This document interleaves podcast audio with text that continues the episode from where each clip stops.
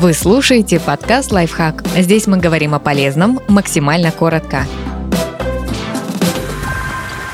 Пять причин, почему хочется сладкого. Иногда тяга к конфетам и пирожным указывает на усталость, а иногда на проблемы со здоровьем голодны. Если вы решили сесть на строгую диету и полностью отказаться от углеводов, часто заменяете завтрак чашкой кофе или пропускаете обед, то организм не получает нужных для работы калорий. Чтобы не переедать и не набирать вес из-за обилия углеводов, нужно придерживаться принципов здорового питания. Не пропускать завтрак, пить достаточно жидкости, есть больше фруктов и овощей, зерновых, нежирного мяса.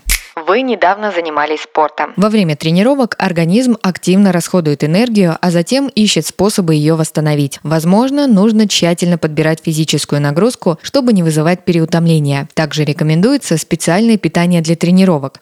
Его принципы кратко можно обозначить так. Не забывайте про углеводы. Цельнозерновые продукты, макароны, фрукты и овощи. Включайте в рацион белки. Лучше всего подходит птица и рыба, но можно использовать бобовые, яйца, сыр или йогурт. Не отказывайтесь от жиров. Лучшие источники – авокадо, семечки и орехи, растительные масла. Ешьте за 2-3 часа до занятий спортом вы испытываете стресс. Изучив небольшую группу людей, исследователи заметили, что тяга к сладкому, а также к пище, богатой жирами, увеличивается у тех, кто подвержен хроническому стрессу. Чтобы избежать переедания, нужно найти подходящие методы борьбы с эмоциональным напряжением. Это могут быть, например, йога, медитация, хобби и занятия спортом у вас предменструальный синдром. У женщин перед началом менструации снижается синтез серотонина, поэтому ухудшается настроение и появляется тяга к сладкому. Для уменьшения признаков ПМС врачи назначают лекарства, которые поддерживают нормальный уровень серотонина, а также советуют диету, богатую овощами и фруктами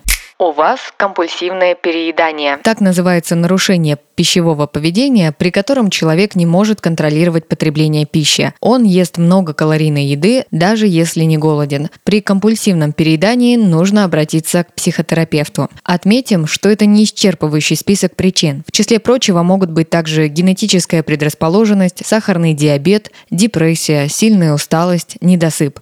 Но диагностировать эти состояния может только профессиональный врач. Подписывайтесь на подкаст «Лайфхак» на всех удобных платформах. Ставьте ему лайки и звездочки. Оставляйте комментарии. Услышимся!